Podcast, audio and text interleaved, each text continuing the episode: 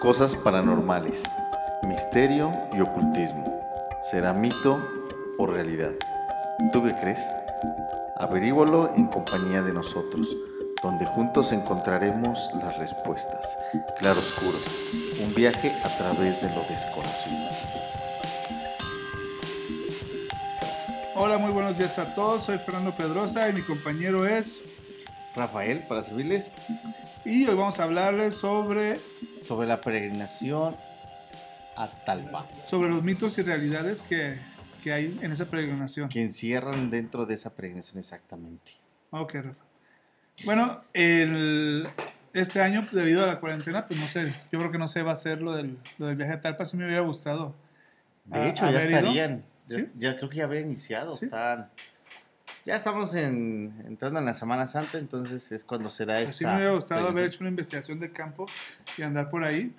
Y ahora que teníamos el tiempo adecuado Sí, solo que tengo hacerlo. 30 kilos de más, ¿no? Así que no creo que, que haya llegado muy lejos. Pero bueno. pero, pero la voluntad nos hubiera llevado hasta Así allá. es, así es. Entonces, Rafa, a ver, cuéntame sobre la, la peregrinación a Talpa. Cuéntame de qué se trata. Para los que no conozcan, entren en contexto. Mm, Muy bien. Para empezar, eh, Talpa es un municipio de aquí del estado de Jalisco. Es una, una fiesta que cada año en Semana Santa se realiza. eh, vaya, a la Virgen de Talpa, que es la patrona de- del pueblo. Y tiene ya como, como costumbre o tradición el que se realice una, una peregrinación desde varios puntos hasta llegar al, como punto final a, a Talpa, Talpa de Allende. Eh, aquí en Guadalajara eh, hay gente que se va caminando desde la barca, la barca Jalisco, y así, bueno, vaya, varios, varios puntos de alrededor de, de, de Talpa para poder llegar hasta ahí. Eh, son, estamos hablando de 5 hasta 7 días de camino sobre sierras, sobre campos, sobre infinidad de, de- de- terrenos y lugares que hay que ir pasando para poder llegar al destino, ¿no? Eh, como sabemos, la Virgen de Talpa encierra su peregrinación, encierra muchos misterios, muchas historias. eh, como uno se puede imaginar. El tema principal con eh, de las experiencias que se dan o se presentan es el convivir, el andar, el caminar, el involucrarte, el estar mezclado con los muertos, con las ánimas. Es interesante, ¿no? Así es. El- en base a estas peregrinaciones hay muchas leyendas. O sea, se trata de que estas peregrinaciones son porque son mandas que la gente va, va a pagar. A, Promesas, exactamente. promesas que le hace a la, a la Virgen y las va a pagar. Y esto ha hecho que se hagan, hagan bastantes leyendas sobre, sobre este trayecto, ya que, pues, eh, bueno, hay, si ustedes buscan en internet, hay miles de, de leyendas de cosas que, Que que- sucede. que suceden. Y, el- por ejemplo, pues bueno, tú Rafa, tú sí has ido, yo no, yo no he ido. Por eso tú eres el más indicado para contarnos a ver qué, qué es lo que, las leyendas y qué es lo que te ha pasado a ti. Eh, en sí, la- las experiencias que se viven ahí, yo te podría decir que es una, una oportunidad, una oportunidad para, para vivir una experiencia, sí, religi- ah, religiosa, Esa- esa esa es es una canción, canción. esa es canción, religiosa, um, algo paranormal, pero a la vez dentro de un ambiente seguro, ¿sí?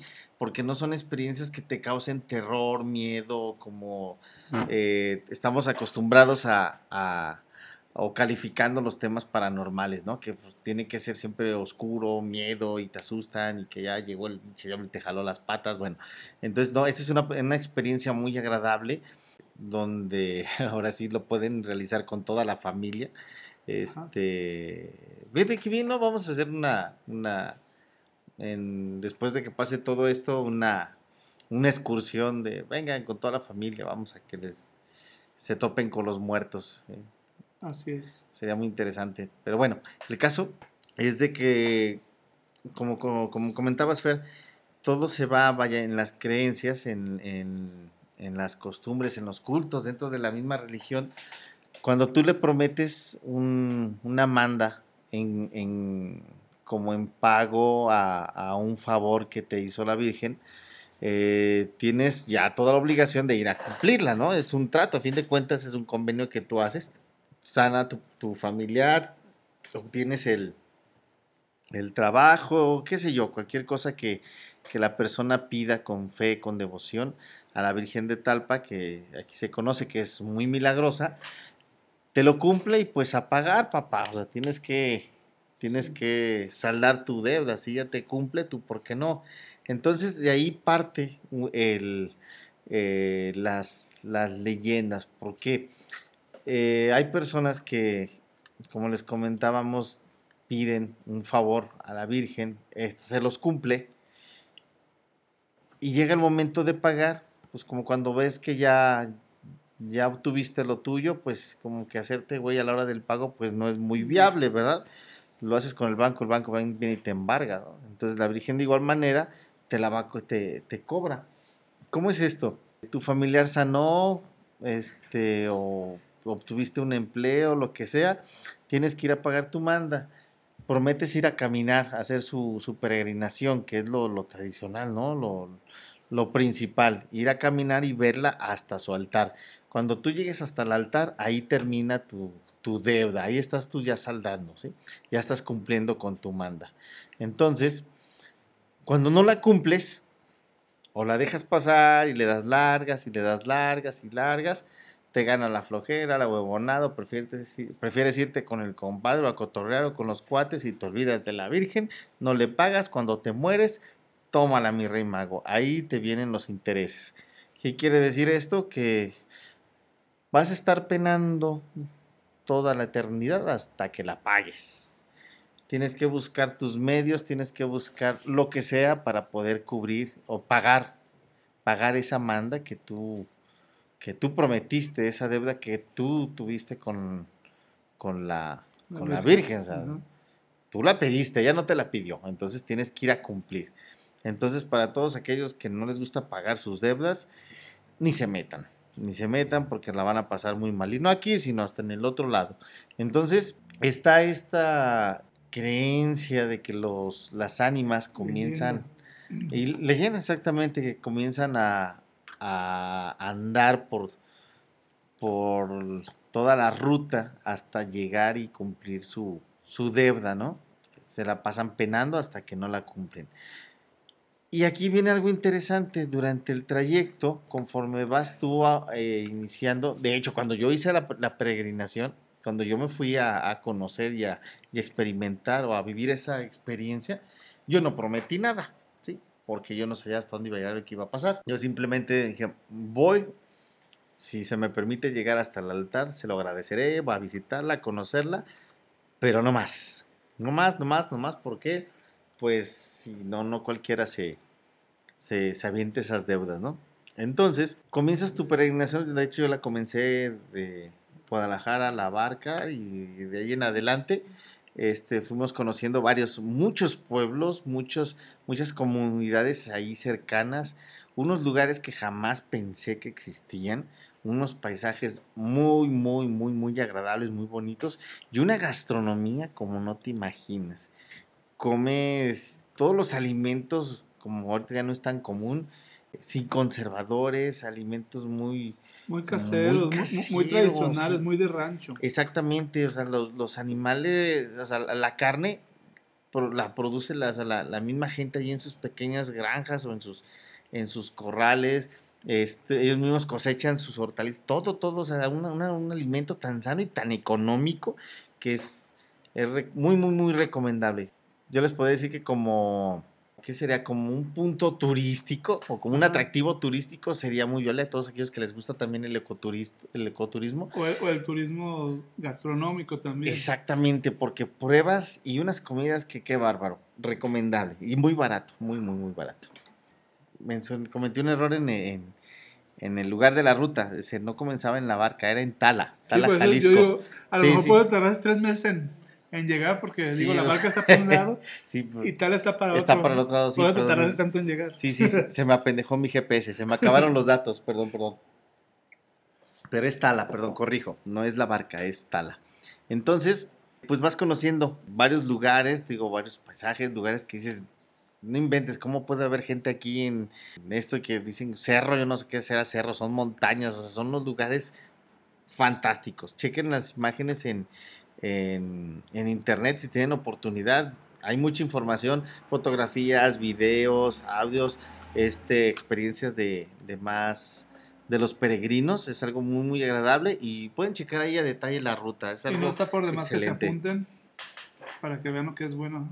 Exactamente, y que conozcan un poquito Pero, más de, Rafa, de todo platícame esto. sobre las leyendas. Vamos al, exactamente, Vamos lo, al- que, ma- lo que nos, sí. nos trae a todo esto. la leyenda y las cosas que tú viste. Cuando, cuando tú no cumples la, a- la manda que prometiste, este, como les comenté hace un momento, pues vas a, a estar penando hasta que la cumplas. ¿Estamos de acuerdo?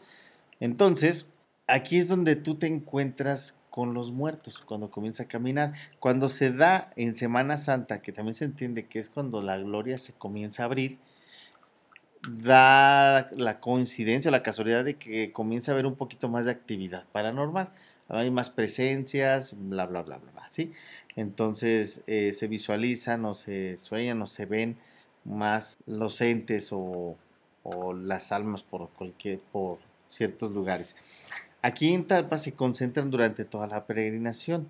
¿Cómo lo puedes distinguir o cómo puedes darte cuenta que, que estás entre los muertos? Yo esto lo noté, digo, es, es mi, mi deducción propia. algo mi- Es- Perdón es que es muy difícil, por ejemplo, tú vas caminando con mucha gente y tú no sabes si realmente a lo mejor esa gente no están vivos. Son, Exactamente. Son fantasmas o son ánimas. ¿Cómo los vas a diferenciar? Te digo, a mí me funcionó y ese fue mi, le, ahora sí que mi, mi experimento, mi forma de cómo poderlo detectar y me funcionó. Me di cuenta que el, el vivo va guaguareando, cabrón. Sí, se la pasa alegando, gritando, hable y hable, bla, bla, bla, jejeje, jajaja, va haciendo desmadre, ¿sí? Porque todos se van, grupitos de chavos, amigos, amigas, familias, de todo ves, y todos van hable y hable. Y los que no hablan, los que tú los ves en su caminar, muy clavados, muy, muy metidos en su, en su caminar, resultan ser las ánimas. Ahí es donde tú puedes ver, y los ves como si fuera cualquier gente, nada más que ellos no hablan, no voltean, no van, van muy, muy enfocados en su andar, ¿sí? Este, es en, el sentido de, ir entre, entre la gente, ¿sí? Porque hay otros que sí se acercan contigo y te hablan para que les ayudes. ¿Cómo? Aquí hay un detalle, si una vez les, le- se aventuran a conocer esta peregrinación y se les llega a acercar alguna persona, ya sea por lo general una anciana, un anciano, personas mayores este, o niños que te piden que les ayudes a cargar sus cosas, no lo hagas, no lo hagas. ¿Por qué? Porque son las personas que no han pagado sus deudas y te están pidiendo que les ayudes para que tú te lleves la carga que a ellos les corresponde, que como ya no tienen cuerpo físico, no lo pueden realizar. Entonces, al momento de que tú aceptas ayudarle, automáticamente te estás llevando la carga y la responsabilidad de cumplir esa manda que esta persona en vida no logró o no realizó. Entonces, se han dado casos de que, te voy a contar uno, el, de una persona que sí se acercó a una anciana y le, eh, le pidió ayuda para cargar su bolsa o su costal porque ya no podía caminar, nada más un tramo, bueno, que ella se reponía del cansancio de la caminata. Entonces esta persona, pues que ves una anciana, pues, y estamos de acuerdo en que, pues una persona mayor, pues le vas a ayudar, ¿no? Entonces te llevas la, la carga, llega a pie del templo y digo, la, la curiosidad le ganó, abre la bolsa o el costal lo que llevaba y encuentra puros restos, restos humanos. Entonces, ¿cuál va siendo la sorpresa? De que pues lo que estaba cargando durante todo el trayecto no era ni la ropa ni las cosas de la señora, eran restos humanos. Entonces, cuenta la historia que, que los restos pertenecían a esa señora, esa viejita que él se encontró y que él aceptó ayudarle para cumplir con la manda que, que había prometido ella. O sea, yo prometo, me hago pendejo, me muero y que pague otro güey. O sea, sí, en pocas palabras. Entonces, son, se dan mucho estos casos, se dan mucho estos casos eh, y la, la, peregrinación de la Virgen de Talpa está inundada, llena de este tipo de historias y que se han repetido continuamente, ¿no? De que siempre vienen a pedirte que les ayudes cargas tú con la bronca y tienes que pagarla, porque si no, tú vas a ser el siguiente en estar Eh, cargando esa. ver, pero- y cuéntame la historia esa del niño, la que te tocó vivir.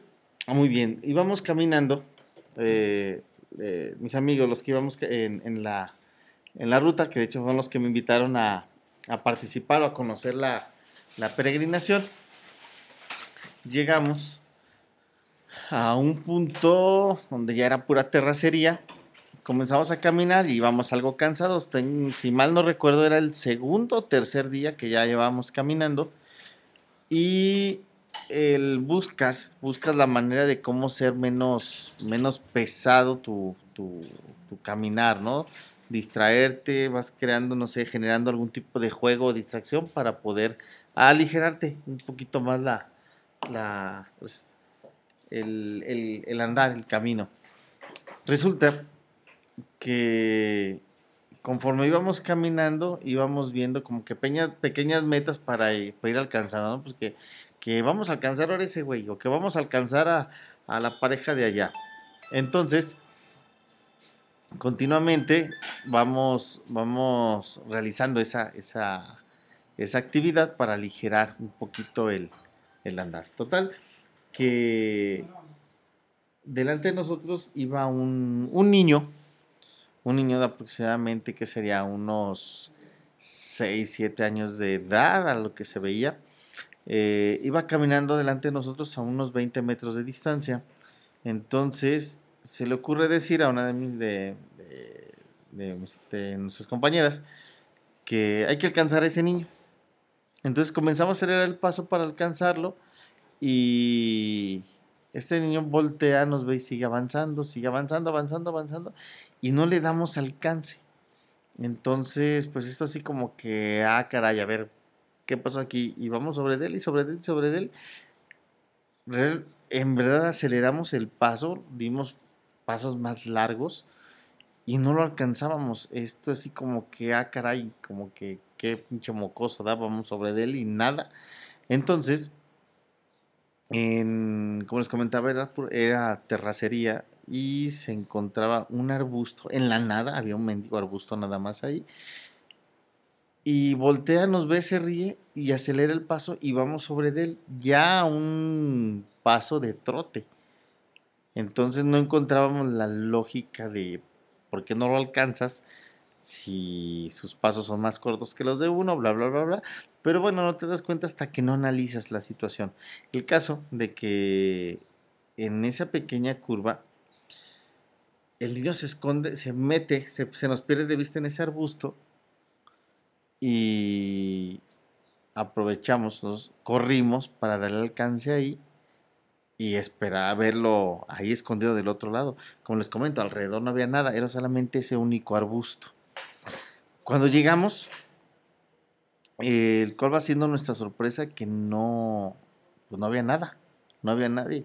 Rodeamos el arbusto, le, revisamos entre el, entre, entre el mismo si que de caso que se hubiera escondido algo y absolutamente nada, nada, simplemente desapareció y no era posible que él haya corrido para algún lado o esconderse en otro porque ya no había nada. Era un camino de terracería y un solo arbusto que fue el que se atravesó entre el camino y era imposible que él se fuera para otro lugar. Entonces se perdió, se desvaneció en ese lugar, optamos por dejarlo así y así como que, ay güey, y camínale más rápido porque esto ya no fue, fue algo normal, vaya. Así pasó también con una, una segunda persona que seguimos en, es- en esa misma marcha y un señor, un señor alto, ya de, de sí, su aspecto pueblerino, mm, traía su sombrero de palma un poco amplio, no se le distinguía la cara, iba así como que entre agachado, llevaba un overol puesto y caminando y caminando y caminando, llevaba un gabán envuelto en su, en su espalda, sobre sus hombros. Entonces, cuando me llama la atención su aspecto, comienzo a voltear y a verlo, a verlo, y yo le busco la cara, le busco la cara y la cara, la cara, y nada, se no volteaba y pues seguíamos caminando. Conforme la marcha, mm, acelerábamos el paso y él continuaba a la par, a la par, a la par, pero su andar era tranquilo, era relajado y el de nosotros un poco acelerado. Entonces son detallitos que, que dices, a ver, esto no tiene nada de lógica, pero vamos a ver qué, qué, es lo que continúa.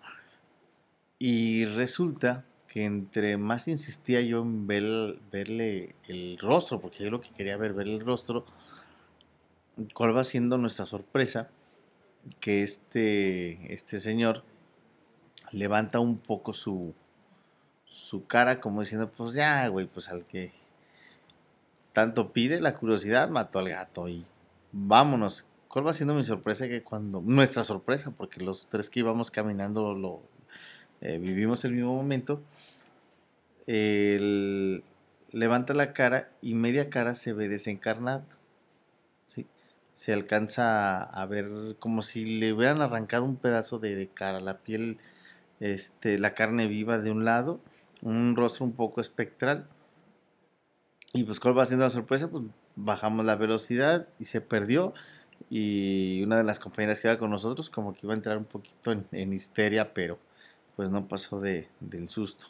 Y así sucesivamente pues se, se, pueden ir dando cuenta de todo lo que se puede ir presentando eh, durante ese, durante ese camino, durante esa peregrinación. Y así sucesivamente te vas dando cuenta de las personas que, que cómo diferencias al vivo del muerto, ¿no? Como ya lo mencionamos, el, el vivo va hablando, va haciendo ruido, va haciendo escándalo y el muerto va muy concentrado en su plática. Bueno, y continuando eso, con más leyendas, pues aquí está mi esposa Carla, que también va a ser parte del, de este programa, porque se ya ha ido y también tiene varias experiencias. Y que tiene mucho que contar porque ya, Sí, ya nos dimos cuenta que tiene bastante que, contar. Este, como... A ver, platícanos, platícanos de esa experiencia que, nos estabas comentando hace un momento de, de, tu tío que... Bueno, mi tío fue a Talpa y nos platicaba que en diferentes puntos te encuentras a personas que según no cree que están vivas, pero no están vivas, están muertas. Por lo que te empiezan a platicar que se arriman a ti en el camino y se te van pegando en el transcurso del camino y te van haciendo pláticas, pero sus pláticas no concuerdan con las fechas que estamos. O su forma de vestir, su forma de actuar. Fíjate, sí, sí, sí, buen, punto, buen punto. ¿Por qué? Porque dice mi tío, bueno, esta persona era pues humilde, se veía humilde, pero su ropa no era como la, la ropa típica de un campesino de la época. De la época. Entonces dice mi tío, su sombrero, sus facciones. Su... de manta. No, pues no. o, sea, su... hasta allá, ¿verdad? o sea, su forma de empezarte a platicar su historia de por qué está yendo a, a, la, a acompañarlos dentro de alguna manda, algún lugar donde vas a pagar, porque la mayoría va a pagar una manda, no como experiencia, sino porque vas a pagar una manda. Entonces dice mi tío, se te hace raro y te empieza a platicar hasta que llega el punto que en una de las pláticas te dice, yo llegué hasta cierto punto y ya no pude seguir porque me pegó un infarto. Entonces tú dices, pues fue el año pasado, le pegó el infarto y ya no continuó. Y de repente cuando te platica, a los minutos, segundos, ya no lo encuentras. O sea, ya no ves a esa persona. Exacto. Entonces te quedas pensando, ¿por qué si sí estaba ahí? O sea, no, no pudo haber caminado más rápido que nosotros por su edad, o por cómo venía de agitado, por cómo venía de cansado. Entonces platican que no llegan, que llegan a ese cierto punto y de ahí se te cuelgan. Es cuando dicen que, te, que le Ya que, se, que se te monta, o Se se te te, cuelgan se los te muertos. cuelgan, se te Eh, suben los muertos. Que te Entonces, sientes hasta más pesado, Sí. más cansado. dice mi tío, dice, sí se siente, o sea, sientes Que- que llevas a la gente muy, muy, muy cansada y sí te apresuras, pero por más que quieres correr, no puedes. No puede, se, se hace más pesado el andar. Entonces dice mi tío, hay gente que sí llegamos al final, hay gente que no llega. Y dicen que Ujú. cuando se te sube el muerto y no llegas a pagar la manda, el muerto se regresa donde inició. Mm. Entonces vuelve a empezar hasta que otras personas pasan para ver quién le ayuda a llegar. Eso es lo que platicaba mi tío. Mi tío dice que mucha gente se gana a encontrar así. Hay ciertos puntos donde dicen que, que es donde la gente no alcanza a llegar. A nosotros nos tocó vivir lo que fue tres días caminando y dos noches. Entonces te ampollas, te pasa de todo. Sí, y es imposible que, Ujú. que llegues. La verdad, si no estás acostumbrado, no llegas. Y es difícil porque si te asusta llegar, decir, si no le corro aquí, me voy a Exacto. cansar o no sé. No sea, Me no, va a dar la noche. Pues la noche te agarra por el camino y lo chistoso es de que cuando vas caminando por la noche ves diferentes grupos. Lo- las señales para verlos son Ajá, las luces. La luz exacta. Gritas, ¿por dónde es el camino? Y ya te contestan por ahí a las Y ahí se van todos como guiando de alguna Como manera. que uno va guiando a todos los demás. Sí te da miedo porque pues no sabes ni qué pisas, porque pasas por ramas, pasas por, por zacate, por... Sí, pues, o hay- gente, a nosotros nos tocó pisar a unos muchachos que estaban durmiendo en sleeping. No los vimos. Íbamos caminando y cuando vimos el grito, gritaron y gritamos nosotros, pero porque no los vimos, estaban durmiendo en el campo. O sea, les, llegan, solo les llegó la noche, les se cansaron y a dormir. No todos llegan como a un campamento. Claro. Nosotros con el grupo que nosotros fuimos, el camión se esperaba en ciertos puntos, en pueblitos o así que llegaban y ahí nos Y ahí se esperaban. encontraban. Y ahí nos encontraban para dormir, para bajar tu equipo, para no ir cargando todo el tiempo todo lo que ocupas para descansar. Claro. Pero no, no son todos, pues. Muchos antes decían que, que era desde allá, desde Estanzuelas, otros caminan de más lejos, y hay otros que caminan nomás de la Cruz de Romero para abajo. Y Exactamente. también ahí tiene muchísimas historias la Cruz de Romero. Bastante. por como antes era el camino. Nosotros tocó cuando yo era niña ahí, y cuando nomás era un camino, uno de ida y uno de venida. No había dos carreteras, nomás era una sola De hecho, carretera. ahí en Cruz de Romero es donde se da el efecto, un efecto visual, ¿no? Sí, De que ves que en la carretera que los carros van hacia arriba. O sea, yo creo que por la posición de, de- de- del suelo donde, donde está uno ubicado, tú ves que literal Bueno. los carros van hacia arriba. Pues lo que pasa es que como te paras hacia mira arriba, empieza a dar como, pues ahora sí que como dice el espinazo del diablo, que, se, que es lo Ajá. que bajas, y empieza a hacer como circulitos. Se empieza Ujú. a bajar. Antes nomás era un camino para subir, no para venir. Cuando bajabas en camión, el camión que se encontraba, uno quedaba volando y las llantas le quedaban volando. Era así como... Por lo estrecho del camino. Porque nomás era un camino así que te decían, avíntense todos por un solo lado para que el peso se vaya por un lado, Para en que- lo que pueda pasar otro carro. Muchos se llegaron a matar ahí, No, Ujú. siempre, todos los años hay muertos ahí. porque se desbarrancaban. Porque si tú Ujú. te fijas en el camino, como vas bajando, como tú dices, el efecto que da, no, no te ven las curvas. Ajá, o exacto, son curvas muy, muy pronunciadas, o de repente las ves y no sabes ni qué.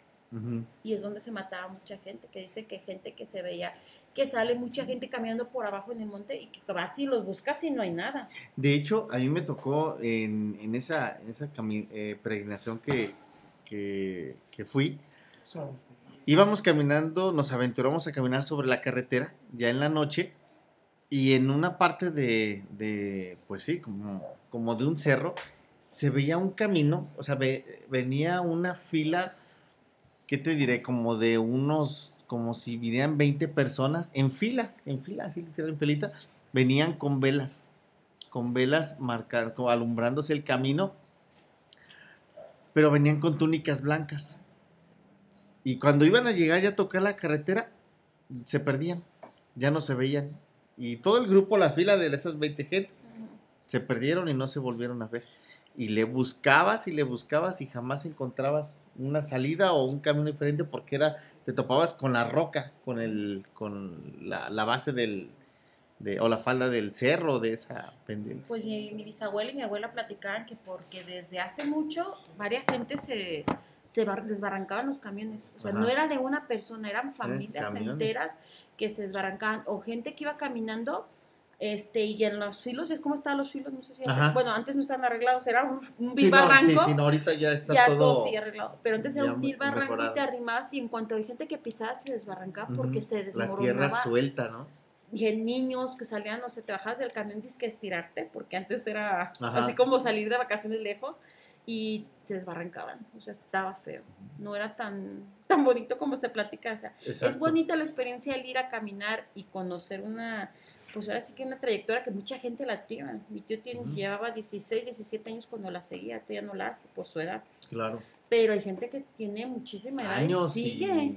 cada año están presentes y, Y mucha gente se conoce y están ahí. Y O sea, pasan generaciones y siguen llevando los hijos a los nietos y no, o sea, lo interesante aquí es de que no nomás es un día y no es un lugar así como dijeras, ahí se voy a agarrar. Este caminito no sabes ni por dónde te lleva, la verdad. dónde. Exacto. La- Vas siguiendo a la gente que va adelante. Sí, así como te decimos, en la noche te pierdes y, y sacas tu lámpara y haces señales así como onditas y gritas, ¿dónde va el camino? Y por ahí te contestan, será vivo, será muerto, no sé, pero te contestan. Pero te y contestan te, y se te van vas ya, o te alusan con una, una lámpara y ya sigues la luz y empiezas a seguir y chistosamente todos te sacan a la carretera, pero no todos, como tú comentas, salen al mismo. Exacto. No todos salen del, de la hierba, ni del camino, ni de la terracería. Unos sí, otros yo pienso que, bueno, pensaba que se quedaban a dormir, como esos muchos que, tengo que pisamos, pero hay otros que no, Que no, exactamente. que no sabemos Y- dónde queda. Y lo interesante es de que no es solamente un momento, como lo que estamos mencionando aquí, es una experiencia donde todo el tiempo, todo el recorrido estás entre muertos y vivos.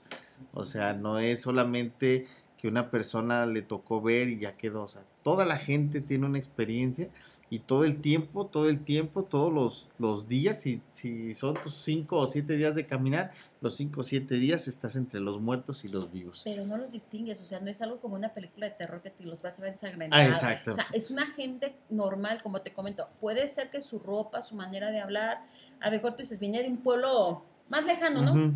Pero pues hay detalles que chocan. Pero a lo mejor en el momento no los analizas y dices, fue una Exacto. persona que encontré y se quedó atrás. Ajá.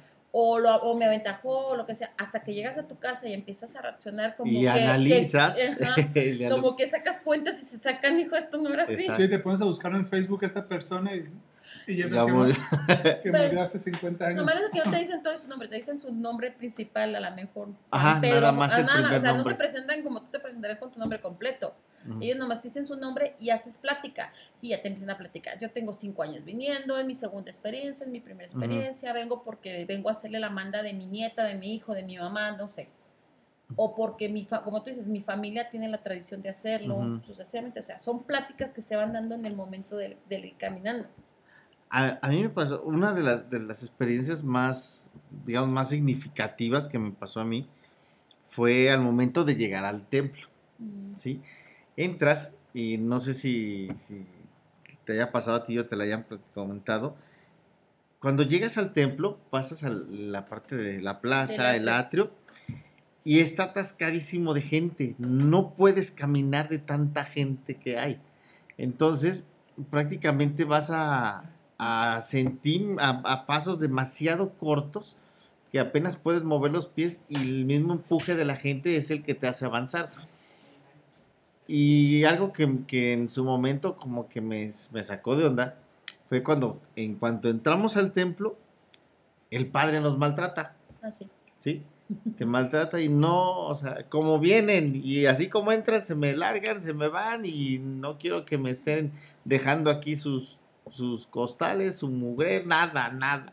Y fue así como que, pues órale, qué recibimiento, ¿no? O sea, vienes cansado, vienes a ver a la Virgen y este te recibe así, así como A mí que- no me tocó con el padre así. A mí lo que me tocaba mucho es de las personas que entran hincadas, que van poniéndole los rebozos o las cobijas, no sé si te tocó. Ajá, Que empiezan desde que entras, o sea, ahora sigue a la plaza para entrar al atrio y todo eso, Ujú. entran desde hincadas. hincados, Y sea, siguen hincados, hincados. O sea, a mí me, lo que me llama la atención con es, los niños cargados encima. o sea, que salen con las rodillas sangrándoles y el Ujú. padre ahí sí les regaña.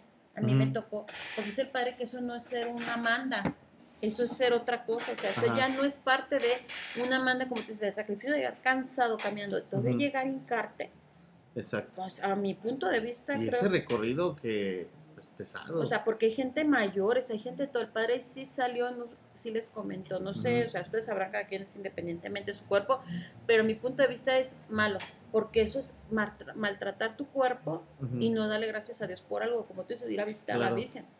Sí. Porque sí, eso sí, pero que el padre no regañara, no, nomás si te dice, este, ahora sí que como es tantísima la gente, pues como van entrando, van saliendo, por una puerta te metes y por otra te sales porque no cabe tanta gente Sí, dentro del Y templo. a mí lo que me impresionó fue lo siguiente, en cuanto en cuanto entras es un problema para llegar al altar. O sea, de tanta gente que no sabes cómo entran, o sea, cómo cabe tanta gente ahí.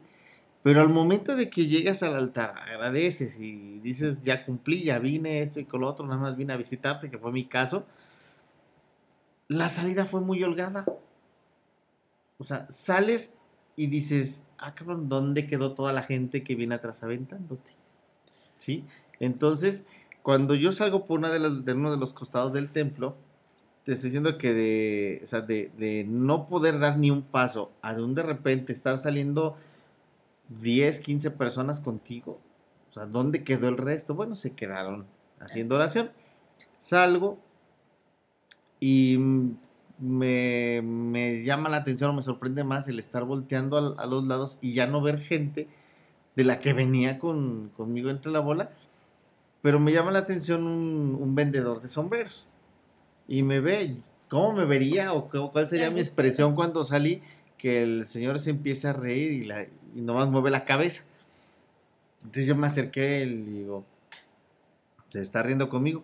Y es así como que, oye, cansado, luego aventado, luego corrido por el padre y de repente esté burlándose de mí, como que, ¿qué pasó, no?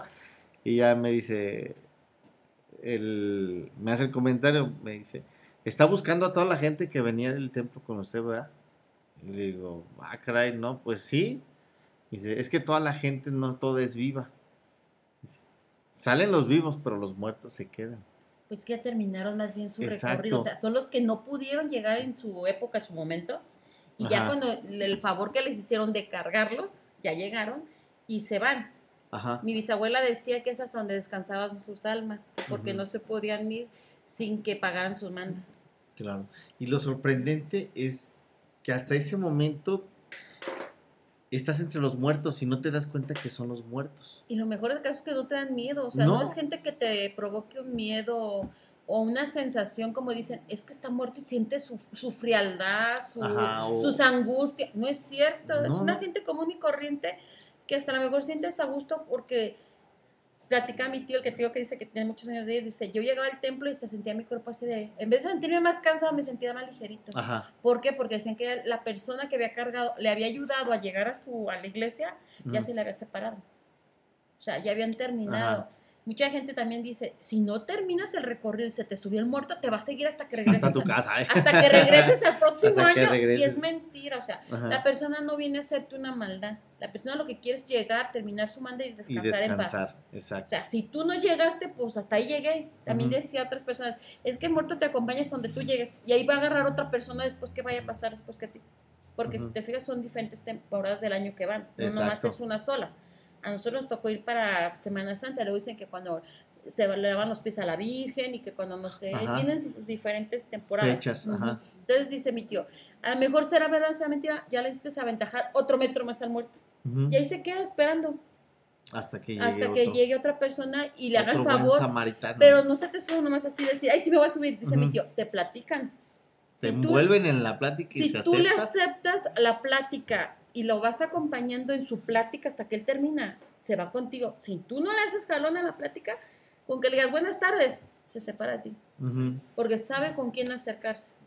A pesar de que están muertos, no sean con cualquier persona, hasta delicados. Es, exactamente, exactamente. Y lo que comentábamos al, al principio, ahorita lo que nos comentabas, es, creo que es la, la, la experiencia, vamos a llamarle paranormal, más lúcida, más blanca, más agradable que pueda tener cualquier gente. Porque como tú comentas, no, no sientes miedo, no hay ese, ese temor, ese terror, no, no te asustas, no, No nada. los o ves sea, ensangrentados, ni sin cabeza, ni, ni Exactamente. flotando. No es como cuando te dicen, esa casa está embrujada, y como en mi caso que te digo, soy miedosa, que digo, ay, no, no voy a entrar porque me da pavor y lo voy a ver y me voy a morir de. Ahí Exacto. no te das cuenta de nada. A pesar de que te comentan que los muertos van contigo en tu recorrido, no te da miedo. Ujú. ¿Por qué? Porque vas como tan no concentrado, en, no, están vas tan concentrado en tu camino que vas pensando en quiero llegar. Y no La- vas pensando en a quién vas a ver y No. cuando menos te la esperas, ya lo tienes a un lado. O sea, no, no vas diciendo, ay, voy a encontrarme a la mamá de Manganito, Perenganito y su retanito que, que venían cada año de sí, porque Ujú. sí, a pasar. Gente que conociste y a lo Sí, mejor porque ya muchos se encuentran, muchos se encuentran. Porque ya muchos amigos platicaron que dicen, el año pasado vino el papá de Pedro Pongamole Ujú. y me encontré a su hijo después en la calle y le dije, ah, me tocó este recorrido con tu papá y tú no fuiste. Y ya me platica, es que mi papá murió. Ajá, que eso es buen material, ¿eh? O para, sea, para un podcast de, de historias de personas que, que se aparecen Ya estando muertos. estando o sea, muertos. ya- y sí, Sí. les ha tocado dentro del recorrido de Talpa que mi tío decía, es que el año pasado me encontré al papá de Manganito. Ujú. Y ya este año ya me lo encuentro. Ay, el año pasado tú más vino tu papá. Y le platican, es que el año pasado mi papá murió. O mi papá estaba agonizando, o mi papá Ujú. estaba muy grave. Por Pero eso no vino. continuó. Ujú. Pero él fue. Y mi tío se quedaba así de, Ups. pues mi más sentido pésame, ¿qué más dices? Ajá. Pero, o sea, ya sabes que está muerto. O sea, ya si te lo vuelves a encontrar, ya, llevas la lógica que está muerto. Pero dice mi tío, pues yo platiqué con mi señor, me dijo que andaba chacosito, cositas así. Pero jamás me dijo que se había muerto. Claro. pues ahí dice mi tío, me platicó que estaba enfermo, que su esposa estaba muy mala también. Mira, dice que por eso no vio su esposa. Su esposa estaba sana, pero él estaba muerto. Dice, hasta después de un año me enteré que el señor ya estaba muerto. Sí. Eh, Interesante, ¿no? De cuentas No, y pudiéramos seguir así, pero pues ya el tiempo nos está acabando. de historias. Vayan a Talpa, recomendable. Sí, vayan a Talpa. Ah, no, pero no Bueno. nomás el- es el ir, es ir a caminar. A caminar, Bueno, sí, sí, sí. Hacer el recorrido hagan el porque recorrido la experiencia está en el la pe- peregrinaje del camino, Están no las más. experiencias. no nomás en subirte al cauche y llegar. Ujú. Ese no. Es que se venden el recorrido del peregrino desde... Pues hay diferentes puntos, unos salen de Estazuelas, otros de Ameca, hay diferentes. Rafa salió de la barca. Yo salí de la barca. ya ves, hay de diferentes, o sea, Sí, pues yo hubo corrección en eso. Bueno, pues yo creo que todo, esto fue por todo por el día de hoy. Eh, síganos, coméntenos a ver si les gustó, qué podemos cambiar. sus Eh, experiencias. Y si pueden contarnos sus, sus, sus experiencias, ya me dio miedo. Si pueden contarnos sus experiencias, pues a través de los mensajes, háganoslos llevar. Mi nombre es Fernando Pedrosa y tengo aquí a mi esposa que es, Carla Saavedra. y mi compañero. Rafael Cano. Y este fue- les haya gustado la- el tema de hoy. Y como comenta Fernando, esperamos sus comentarios, háganos saber también sus historias y en base a lo que les interese también podemos a- a realizar diferentes temas. Ok, bueno, esto es todo y que tengan un feliz fin de semana. Hasta luego.